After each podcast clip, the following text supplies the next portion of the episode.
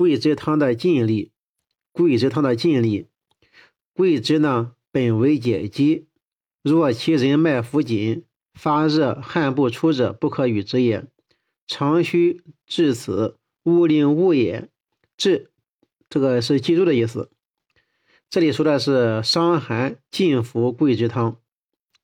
桂枝汤呢，为解散肌表之邪而设，用于太阳中风引起的头痛发热、汗出恶风、脉浮缓等症。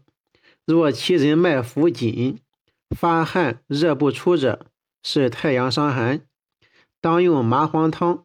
辛温发汗，不可用桂枝汤。否则是邪气郁闭，酿成辩证。尤在静说：设物头与桂枝，必致汗不出而烦躁，甚则斑黄狂乱，无所不至矣。故本条慎重叮咛曰：常须至此，勿令误也。反之，太阳中风亦不可与麻黄汤。误服可使奏里洞开，大汗淋漓。同样可以造成辩证。文论中虽未明言，此条可举一反三。原文说呢，若久克病，久克就是平时嗜酒之人，若久克病，不可与桂枝汤。得之则呕，以久克不喜甘故也。酒克是平素嗜酒之人。除了，湿热内蕴者禁用桂枝汤。湿热内蕴者禁用桂枝汤。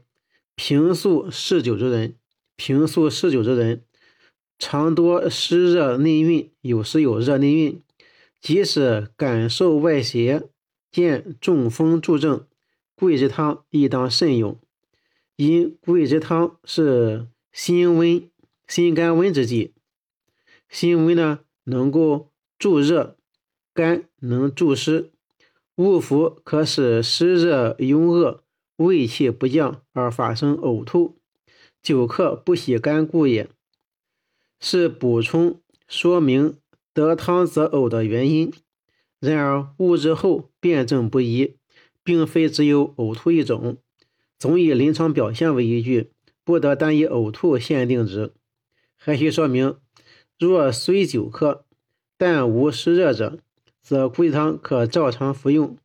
若平素湿热内盛之人，纵使不是久克，桂枝汤仍属禁忌。